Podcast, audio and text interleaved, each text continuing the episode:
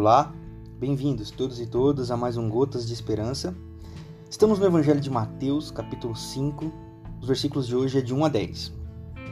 Vendo as multidões, Jesus subiu ao monte e se assentou.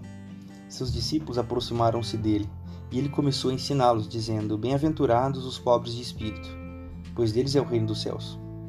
Bem-aventurados os que choram, pois serão consolados. Bem-aventurados os humildes, pois receberão a terra por herança. Bem-aventurados os que têm fome e sede de justiça, pois serão satisfeitos. Bem-aventurados os misericordiosos, pois obterão misericórdia. Bem-aventurados os puros de coração, pois verão a Deus. Bem-aventurados os pacificadores, pois serão chamados filhos de Deus. Bem-aventurados os perseguidos por causa da justiça, pois deles é o reino dos céus. A mensagem de Jesus era muito clara: o reino de Deus chegou. Arrependam-se e creiam. Era necessário nascer de novo. Era necessário mudança de vida. E Jesus não fala no aspecto moral, tampouco religioso. Jesus fala nascimento para um novo tipo de gente. Se antes éramos filhos de Adão, agora somos filhos de Deus através de Jesus Cristo, a sua imagem e semelhança. Seguidores de uma mensagem, seguidores de uma pessoa. As bem-aventuranças então descrevem essas pessoas, as pessoas que disseram sim ao reino de Deus, as pessoas que nasceram de novo. No discurso de Jesus que acabamos de ler, Roma, o Império Romano, está presente. E Jesus está criticando o Império Romano. Jesus está criticando o imperador. Jesus está fazendo uma política. Qual era a cidade edificada sobre o monte? Era Roma. Qual era a cidade luz? Era Roma. Quem levava luz aos povos? Era Roma.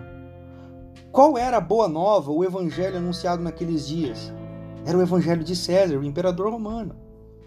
Mas Jesus está confrontando tudo isso e proclama em alto bom som que ele é o verdadeiro Cristo e que ele é quem tem as boas novas do reino de Deus e anuncia o evangelho. Essa era a luz que iluminaria todo o mundo. Então, as bem-aventuranças é para uma multidão.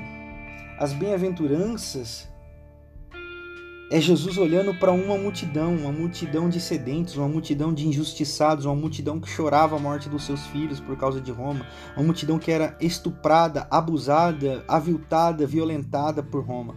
Jesus diz: Vocês são sal da terra e luz do mundo. Então, portanto, as bem-aventuranças não são uma lista de virtudes. Jesus não está dizendo que as pessoas são bem-aventuradas porque elas eram pobres de espírito. Jesus não está elogiando os que choram e dizendo que isso é legal. Jesus não está elogiando os que têm fome e sede de justiça, dizendo assim: que bom que vocês é, é, estão passando por isso. Ao contrário, as bem-aventuranças descrevem a condição de um discípulo, daquele que nasceu de novo e não as suas virtudes.